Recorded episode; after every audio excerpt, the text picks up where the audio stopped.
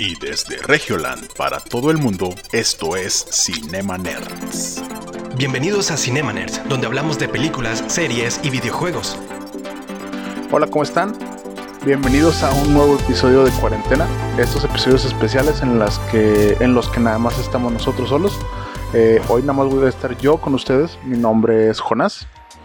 Y eh, en este episodio especial quería platicar con ustedes pues un tema, pues un tema algo profundo. Eh, para mí es un tema muy muy divertido. ¿Y qué les parece si vemos qué nos cuenta eh, el cine sobre la muerte? Vamos a hablar de la muerte. Si tienes miedo a la muerte, mejor ponle pausa. y si quieres descubrir junto conmigo cómo el cine nos ha contado la muerte, pues quédate, vamos, van a ser unos poquitos minutos. Eh, a mí me gustaría comenzar.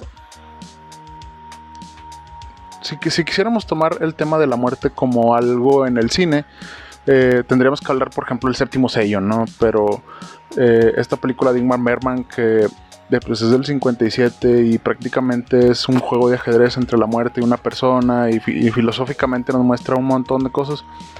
Eh, yo creo que es la película perfecta, pero me gustaría tomar el tema un poquito más, eh, un poco más coloquial, un poco más por el lado normalito que, porque, que, y no tan profundo por el tema como el tema de, de Ingmar. Entonces, a lo mejor esa película específicamente nos da para un solo episodio. Y pues a lo mejor lo tomamos en un futuro, ¿no? Pero pues en este caso no vamos a tomar esa película para hablar de la muerte, ¿no? Vamos a, vamos a tomarla vamos a tomar otros ejemplos un poco más conocidos, ¿no? Eh, me gustaría primero tratar de definir qué es la muerte, ¿no? Eh, si lo buscamos en internet, en internet están las soluciones a todo, a todo, pero si lo buscamos por ahí, lo más probable es que diga que es la ausencia de vida, ¿no? Y, pero es algo como que muy, muy vacío, ¿no? Muy técnico. Eh, no, no, lo sé. a mí me gusta más el tema de explorarlo por otro lado, ¿no? Eh, porque finalmente si la muerte es la, es la ausencia de vida, pues tendríamos que definir qué es vivir, ¿no? Y también eso sería así como que pues, algo bien complicado, ¿no?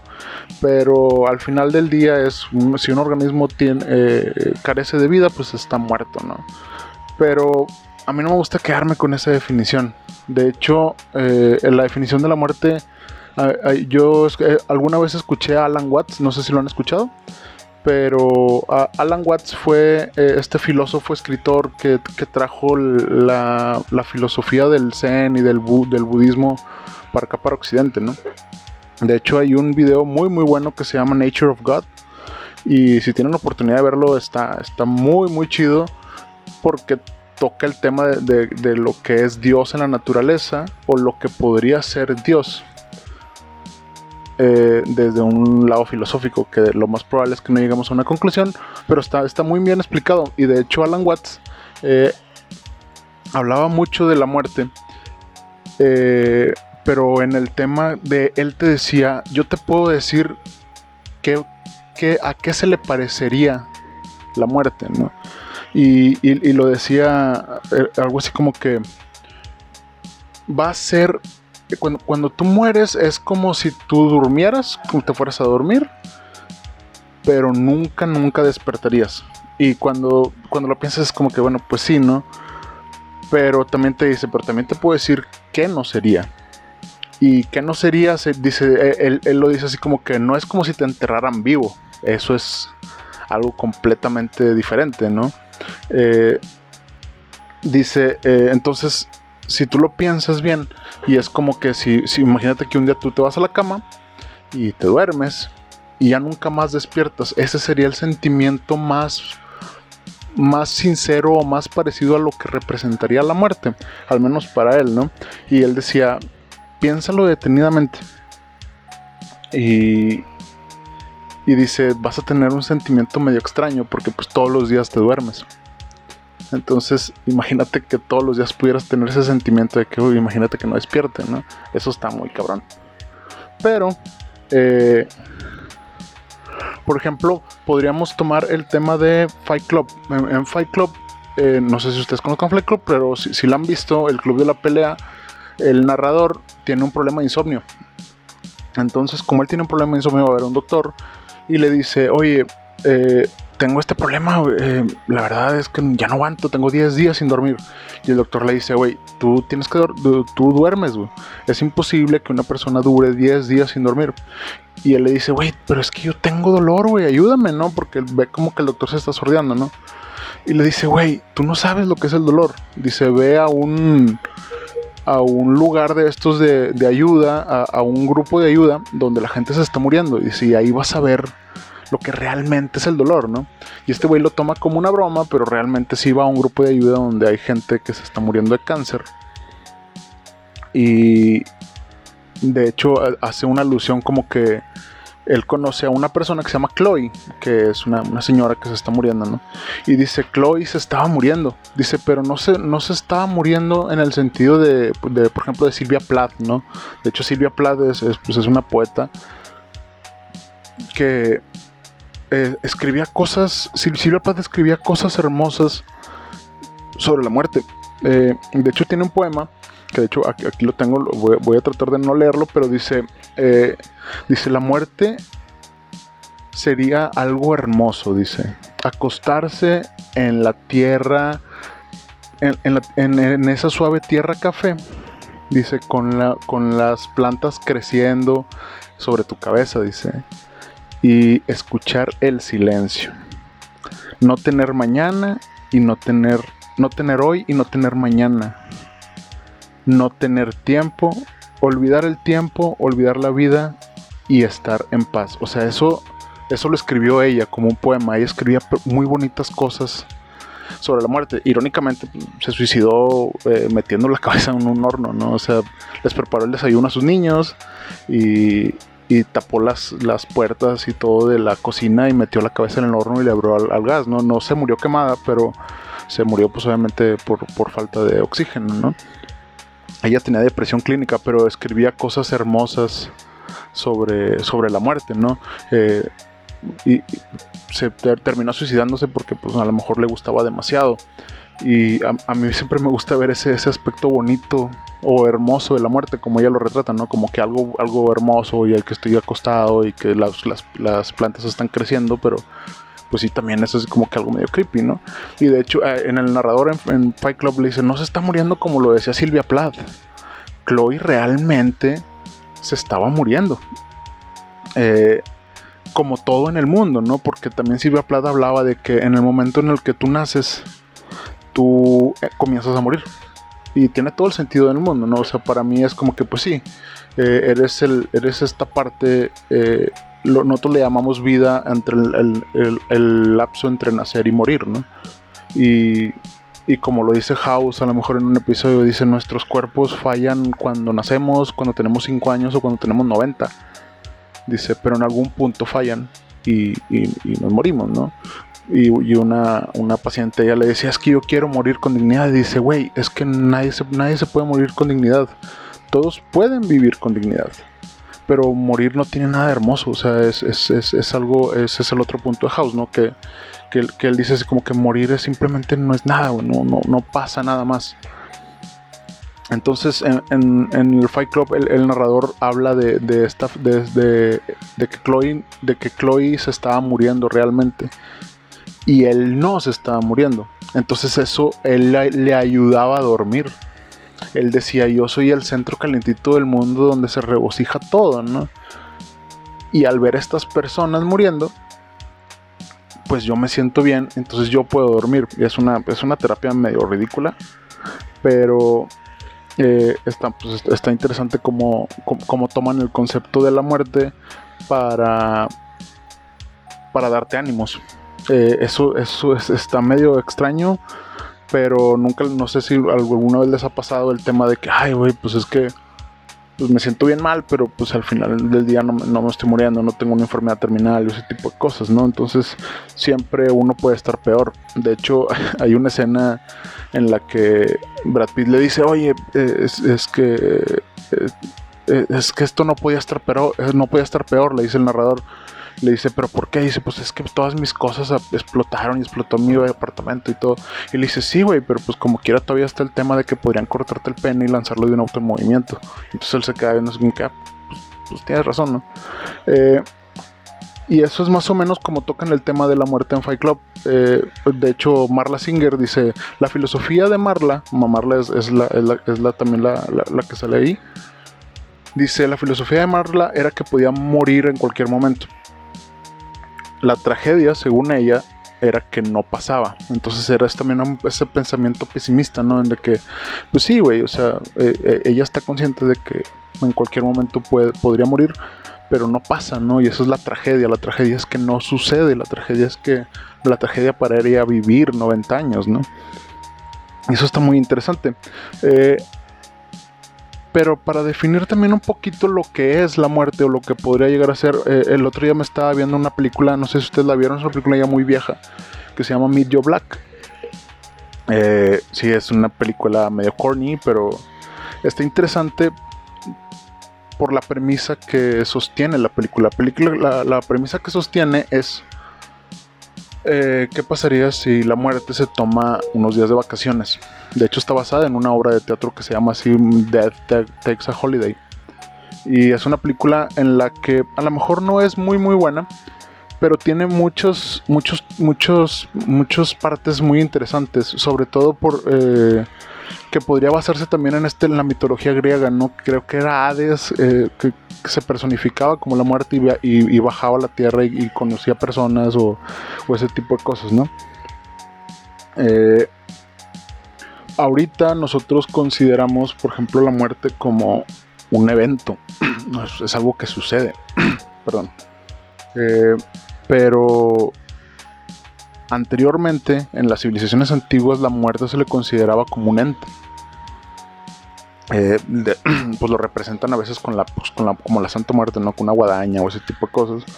Eh, o el ángel de la muerte. O, como Azrael o ese tipo de cosas. Y creo que los, griegos lo, llamaban así como tanatos o algo así, que, de hecho la, tanatología estudia ese tipo de cosas, ¿no? Pero eh, aquí la muerte lo que hace, lo que, es que les voy a platicar un poquito de lo que trata Medio Black. Medio Black trata de Bill Parrish, que es el personaje de Anthony Hopkins, que es un millonario, ¿no? Si, lo pudiéramos eh, poner en perspectiva, a lo mejor sería, imagínense Carlos Slim, que tiene así un montón de contactos, un montón de conocidos, el presidente es su amigo, ese tipo de cosas. Entonces él tiene, él tiene un medio de comunicación y está a punto de cumplir 65 años, ¿no? Entonces tiene dos hijas y una de ellas le está organizando su fiesta. Pero en un día él despierta y escucha una voz. La voz le dice sí. Y es lo único que le dice. Y él empieza a platicar con esta voz. Le dice, oye, ¿qué pasa, no? Y, y la voz nomás le dice sí. Eh, un día en, está en su oficina y siente un dolor en el pecho. Y lo tira al piso, ¿no? Y vuelve a escuchar esta voz que le dice sí. Y le dice, pero sí qué. Y le dice, sí es la respuesta a la pregunta que te haces todos los días.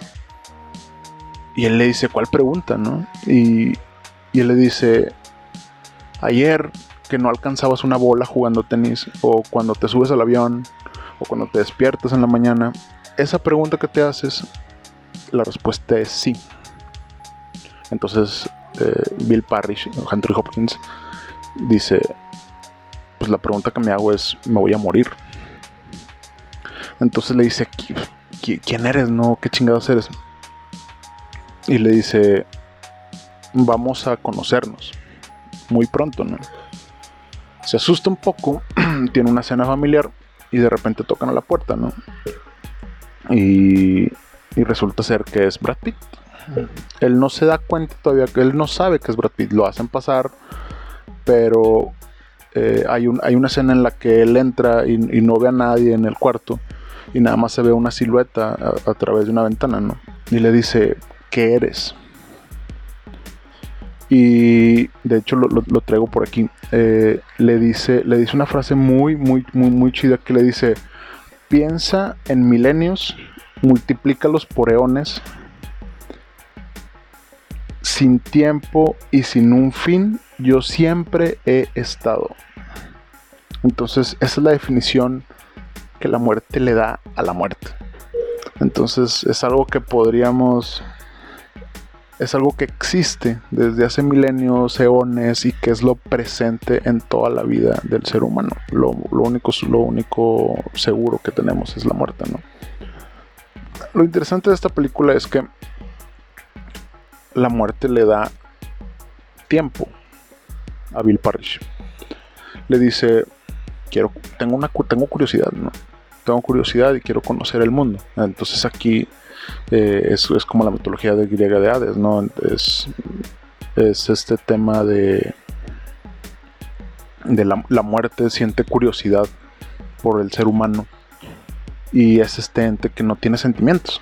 Entonces, eh, toda la película Brad Pitt se la pasa como, pues, pues, como, como, un robot, de hecho. De hecho, pues, fue, fue muy, muy criticado porque pues él no se le, no se le, a lo mejor exageró un poco, el, papel de Anthony Hopkins es buenísimo, es, muy muy bueno.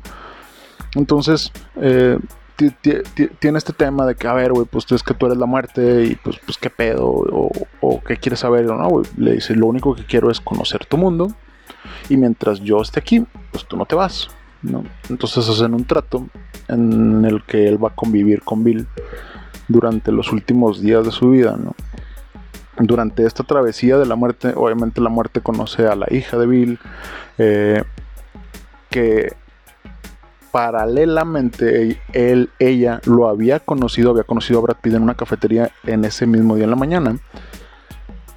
Pero nosotros vemos que se despiden, no se piden el teléfono ni nada, y, a Brad Pitt lo atropellan, ¿no? Entonces la muerte toma ese cuerpo de Brad Pitt, por eso ella lo conoce resulta ser que pues obviamente ella se enamora de Brad Pitt, se enamora de la muerte, sin saber qué es la muerte. El, único que sabe qué es la muerte pues es Anthony Hopkins y, les explica a todos los de ahí que es como que, güey, pues este es un viejo amigo que va a andar conmigo, ¿no? Dentro de todo este rollo está un tema de que Bill Parrish tiene un legado, ¿no? Pues tiene una empresa, tiene algo que ha trabajado por toda su vida y que está a punto de venderla. Y, y entre, entre este tema está también el, novio de su hija, que eventualmente su hija lo deja por Brad y ese tipo de cosas. Entonces la muerte tiene un viaje y encuentra en nosotros, entiende lo que es la compasión, entiende lo que es el dolor, y entiende lo que es el amor, porque eh, eh, también se enamora, eh, se, enamora de, Susan, que es la hija de Bill Parrish. Y en un punto de la película le dice, le dice Bill, oye, pero ¿qué va a pasar, güey? O sea, tú vienes por mí. Le dice, oye, ¿qué va a pasar con Susan? Y la muerte le dice, me la voy a llevar. Le dice, no mames, güey, o sea, güey, es, es una joven, no, no te mames. Y dice, güey, yo tomo lo que quiero. Le dice, le dice la muerte, ¿no? Y le dice, ni siquiera ella sabe quién chingados eres. Entonces, al parecer, la muerte reflexiona. Y. Y como ofrenda,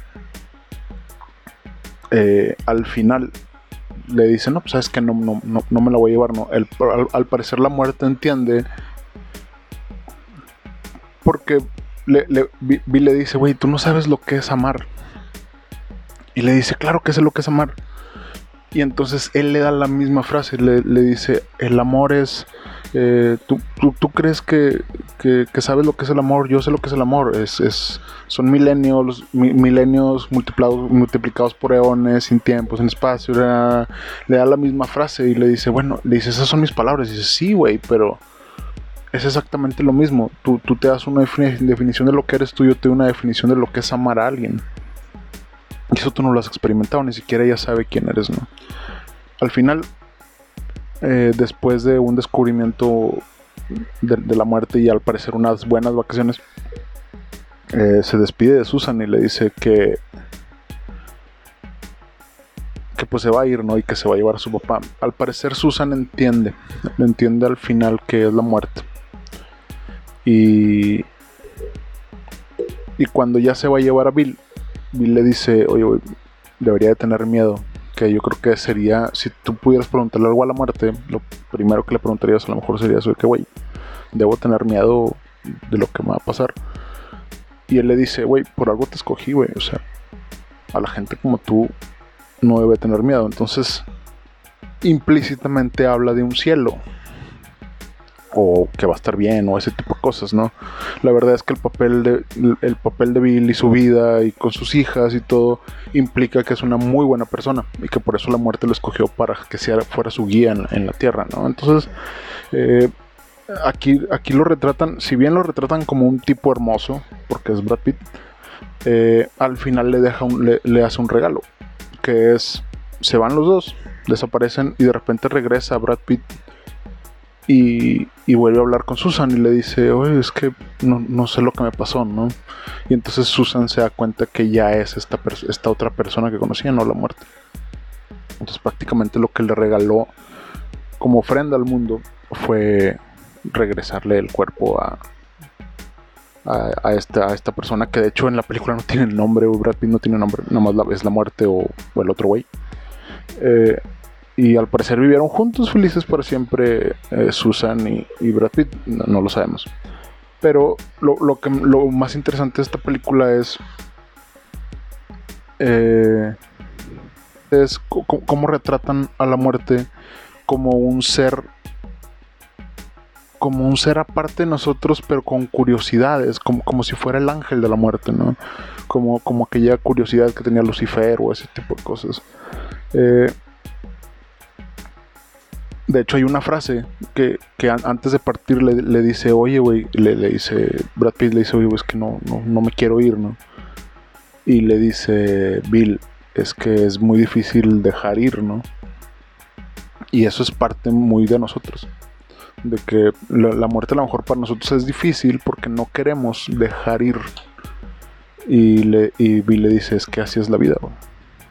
La vida, la vida así es, la vida es muy difícil, en la vida es muy difícil dejar ir. Imagínate dejar ir para morirte, pues todavía está más cabrón, ¿no? Entonces, eso podría definir a lo mejor lo que, lo que podría ser la muerte podría ser un ente, podría ser un... Ahorita lo, lo consideramos como un evento. Pero en esta película lo retratan eh, de una manera muy, muy light. De hecho, hay, también, hay también una escena en la que prueba la, prueba la mantequilla de maní y, le gusta, ¿no? Es como que, ay, güey, ¿qué, pedo con esto? Y, es lo mismo que dice Jordan Peterson de, cuando veas un gato en la calle, acarícialo, ¿no? Y es el tema de disfrutar las pequeñas cosas, ¿no? Él disfruta, incluso la muerte puede disfrutar una cucharada de mantequilla de maní porque tú no puedes disfrutar de tirar huevas cinco minutos en la mañana, ¿no? O sea, son ese tipo de cosas filosóficas, ¿no? Eh, y pues a lo mejor hasta aquí podríamos dejar que el tema de qué es la muerte, pero también podríamos ver el tema de cómo, cómo lidiamos con la muerte. Y hay, un, hay una película muy, muy interesante de cómo, de cómo lidiar con la muerte que se llama 21 gramos. Una película de Alejandro González Iñárritu y que está escrito por Guillermo Reada. Y cuenta, cuenta, son, cuenta tres historias, ¿no?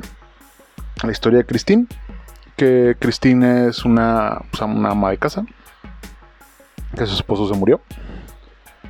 Eh, Paul es un pues creo que es un escritor, es, el, es Sean Penn. Eh, esta, esta Cristina es esta Naomi Watts. Eh, Sean Penn que él tuvo un trasplante de corazón y pues le tuvieron que poner otro corazón porque no le funcionaba o, le están cambiando el corazón.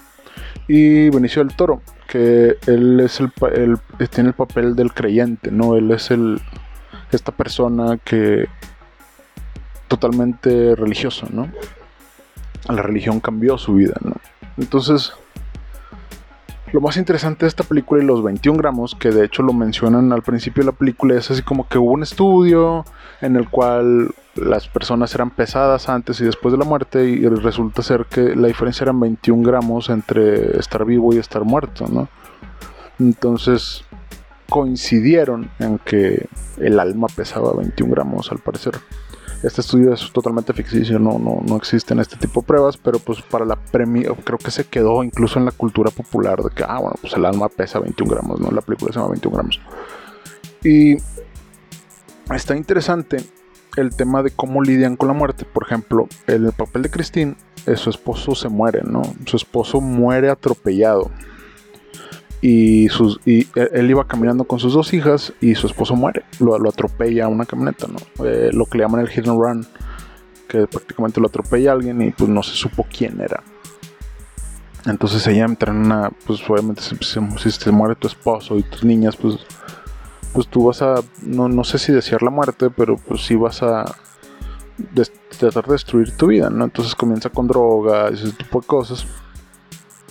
Y resulta ser que Sean Penn es en el momento en el que él está esperando un corazón, porque le está enfermo el corazón. Y resulta ser que el corazón del esposo de Christine es, eh, es el que le ponen, es el que se lo ponen a Sean Penn. Entonces él le ponen el corazón. Pues eso era, era donante de órganos, obviamente, el esposo. Entonces, pero nosotros al parecer nunca se sabe quién, eh, quiénes son las personas que te donaron, ¿no? Simplemente desde que pues, hubo un donante y pues ya no. Pero Sean Penn se obsesiona por saber quién era esta persona que tenía el corazón. Entonces en su obsesión conoce a Christine, conoce a la esposa de él. Y se obsesiona con ella también. Se obsesiona con ella al, al punto de empezar a comer con ella y al punto de hecho de dejar a su esposa por Christine. Eh, Christine no sabe nada de esto. Pero cuando él le cuenta que tiene el, corazón de su esposo, pues obviamente ella se friquea, ¿no? Pero aquí es donde el tema de cómo lidiamos con la muerte, ¿no? Eh, Sean Penn no puede lidiar con la muerte todavía, pero le está lidiando con el tema de saber quién murió. Y Cristina, no, Naomi Watts, eh, en el punto en el que se entera que el corazón de su esposo está en esta persona, pues también le, cambia algo, ¿no? Y es como que no, no, sé si, si nos puede llegar a pasar en la realidad ese tema de no superar una muerte. Espero que si les ha pasado algo así, pues espero que lo superen o que, o que hablen con alguien. Es muy difícil superar una muerte. Eh, lo digo también por experiencia, pero ella lidia con la muerte de una manera vengativa. Ella lo que quiere es encontrar quién asesinó a su esposo, porque para, para ella es un, es una, fue un asesinato, ¿no? Porque lo, atropellaron. Entonces, la obsesión que tenía Sean Penn por saber quién era la persona que le dio el corazón es la misma obsesión que tiene Naomi Watts por encontrar a, quien mató a su esposo. Y aquí es donde entra Benicio del Toro, la película. Benicio del Toro le regalaron una camioneta. Él, como él, es muy religioso, entonces no, no, sé si se la regalaron o, se la ganó una rifa o algo así, pero es una camioneta nueva. Y de hecho la camioneta le dice Jesús es mi pastor o algo así, dice la, camioneta. Irónicamente, él iba manejando y, él fue el que atropelló a las, al esposo y a las niñas. Entonces lo meten a la cárcel. Lo meten a la cárcel y en la cárcel él evalúa sus creencias. Porque él dice, si yo creo en Dios, yo, yo creo lo que, lo que me dicen de él, que él dice que no se mueve una hoja de un árbol si él no quiere. Entonces Dios, para él Dios había puesto esa camioneta en sus manos para matar a esta a este, a este señor y sus hijas, ¿no? no, no hay, para él no hay otra explicación. Entonces él lidia con la muerte de esa manera. Él dice, eh, yo soy un artefacto, yo soy una herramienta de Dios eh, para, para, para, la muerte. O sea, finalmente yo soy el causante de la muerte. Porque pues, eh, en algún punto no le dice a nadie, pero pues se entrega como quiera y lo condenan, ¿no? Pero él evalúa su fe. Porque dice, si Dios quiso que yo porque Dios quiso que yo matara, porque Dios quiso que yo tuviera esta camioneta y porque Dios quiso que yo atropellara a esas personas. Y, eso, y eso me gusta por el tema de que por lo regular siempre que pasa algo bueno le echamos la culpa a Dios y decimos, ay, gracias a Dios, pero si nos pasa algo malo, pues no, no es culpa de él y, él, y él como que sí entiende esa racionalización, ¿no? Y pues está, está chido pensar que también las cosas malas a veces las hace Dios. No, no lo sé. La, verdad, eh, a lo mejor podemos hablar en otro episodio de lo que es Dios. Pero eh, en el tema de la muerte, eh, cuando él sale de la cárcel, eh, pues él no, no, él, él no puede seguir con su vida. Él, él- él no puede seguir con su vida religiosa, no puede volver a misa, no puede hacer nada. Porque este acto cuestionó su fe. Y aquí es donde se unen las tres historias. Porque el personaje de Naomi le dice a Sean Penn, oye, pues necesitamos encontrar a este güey. Y este güey mueve hilos para encontrar al asesino y saben dónde están, saben dónde vive. Ya esta persona ya se. Benicio, Benicio del Toro ya se, ya se divorció, ya se separó de su esposa y no quiere saber de nada. Porque pues, obviamente después de salir de la cárcel y de cuestionar tu fe, pues tu vida es una mierda, me imagino. Y llega un punto en el que él. eh, le, Sean, le, dice a, Naomi o Paul le dice a, a Christine, ok, yo lo mato. Porque ella lo que quiere es que alguien lo mate. Compran una pistola y planean ir a matarlo. Pero cuando Paul tiene de frente a Benicio del Toro, no, no, no puede, ¿no? Él, él, pues obviamente no es una persona vengativa o es una persona mala o ese tipo de cosas. Hizo algo malo al, al- enamorar a la esposa de la persona con la cual tiene su corazón, pero eso es otra cosa. Entonces él finge que lo mata, le, le da, dos, le disparos a la calle y se va. Y, y ya va y le dice a, a Christine que, que lo mató, ¿no? Pero como no lo mató, Benicio del Toro lo sigue hasta el cuarto de hotel donde están. Benicio lo que buscaba era su penitencia, la penitencia de Dios.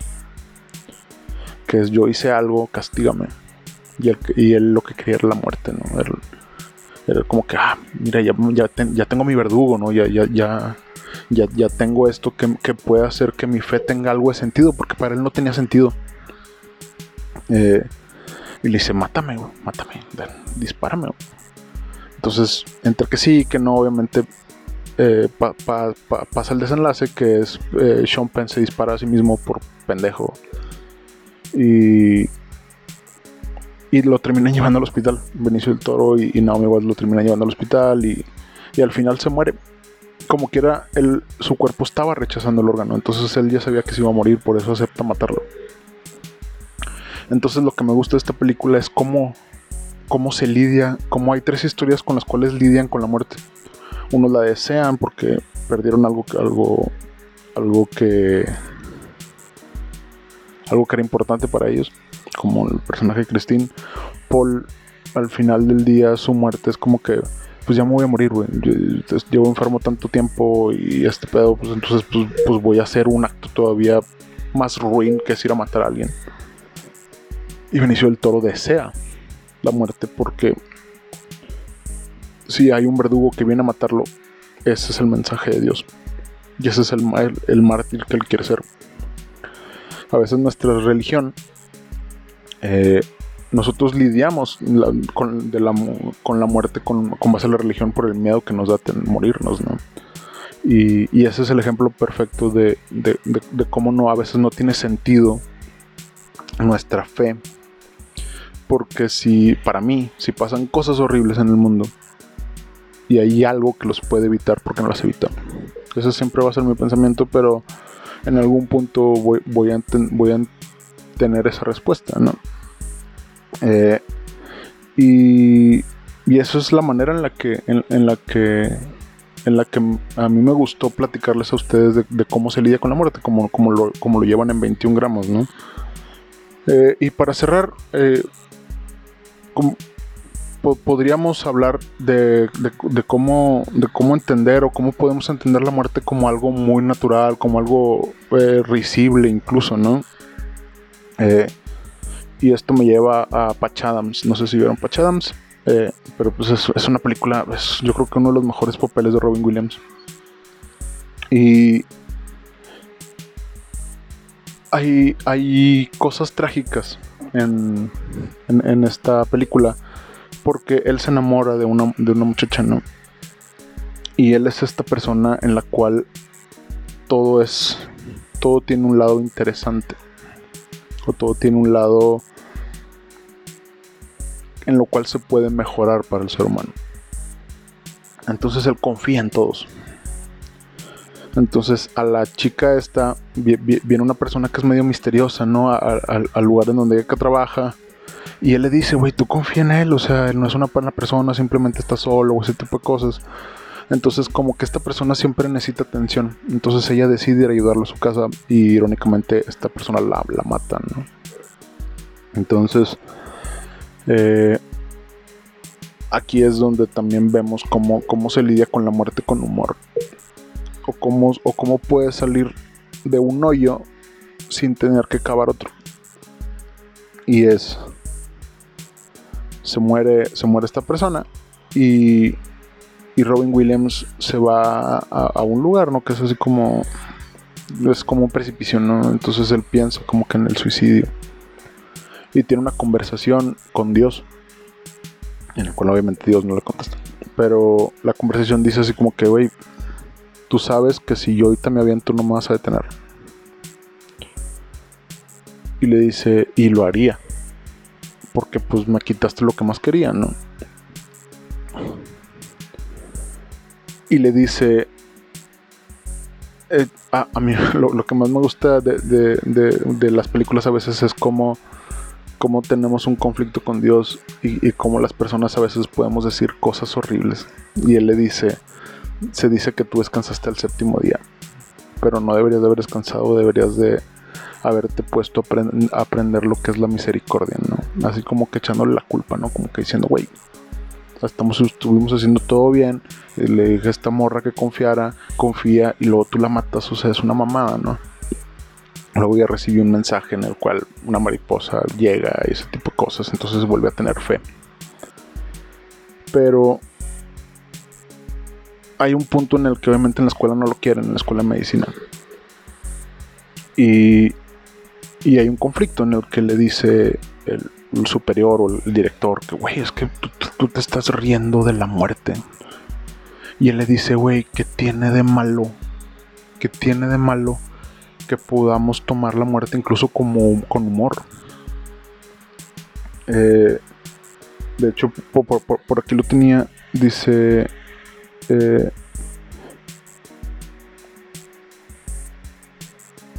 ¿Por qué le tenemos tanta dice, ¿por qué le tenemos tanto miedo a la muerte? Podemos podemos tratar no no dice no podemos tratar a la muerte con cierta humanidad dice, ¿por qué no podemos tratarla como humor? Dice, la muerte no es el enemigo. Si vamos a pelear contra una enfermedad, peleamos contra la enfermedad. Dice, pero la muerte puede tomarse como algo, como algo gracioso, como, como algo muy común, como algo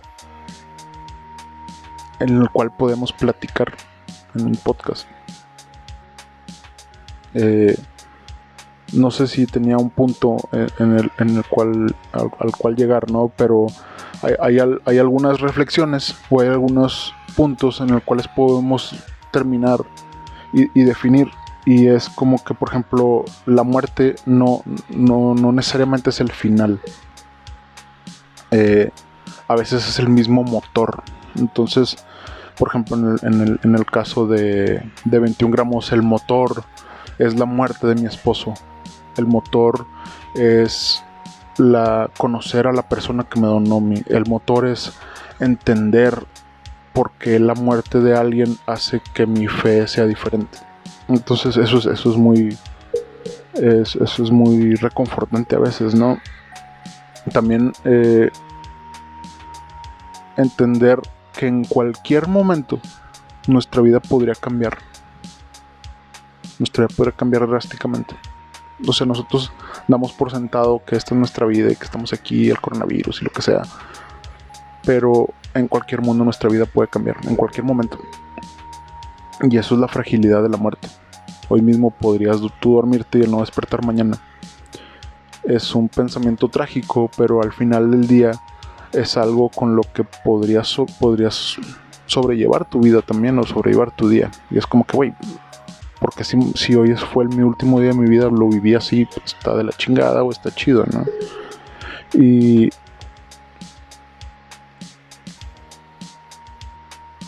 Y también entender que para que las cosas sucedan, a veces tienen que pasar demasiadas cosas. Y por eso hay gente que se salvó de morir en las Torres Gemelas porque se le hizo tarde en el camión o porque hay un montón de historias. Obviamente también está la historia del magnate que siempre pasaba todo el día en su piso 80 de la Torre 2 y, ese día no, no, no se sentía nada. Ah, no, tuvo que ir al dermatólogo, ya me acordé. Entonces, pero pues a lo mejor ese es el hombre más rico y con más suerte del mundo, ¿no? Eh, también resumir que lo que creemos, nuestras creencias religiosas también eh, las tenemos por esa necesidad de entender qué es la muerte o qué sigue después, porque siempre hablamos del qué sigue después. Entonces a veces la religión no, necesariamente es mala, simplemente es un coping mecanismo, o sea, de ese tipo de cosas. Y, y por último es, a lo mejor la muerte no tiene que ser retratada como esta como esta calavera, como esta hoz con o como este ángel de destrucción, ¿no? Algo que tenemos en común todos es que tarde o temprano nuestro cuerpo va a fallar, como lo dice House. Puede ser ahorita, puede ser mañana, puede ser dentro de 40 años. Si platicamos más sobre esto, a lo mejor podríamos lidiar mejor con nuestra propia muerte. Y pues hasta aquí este episodio. Espero que les haya gustado, espero que no haya sido muy trágico para ustedes. Y espero que si ustedes tienen algo de experiencia con la muerte me lo, me lo hagan saber. Y me digan a ver si estoy bien pendejo o si en algunas cosas de las que platicamos aquí o en las cosas en las que cómo se retrata la muerte en el cine tienen algo de cierto, ¿no?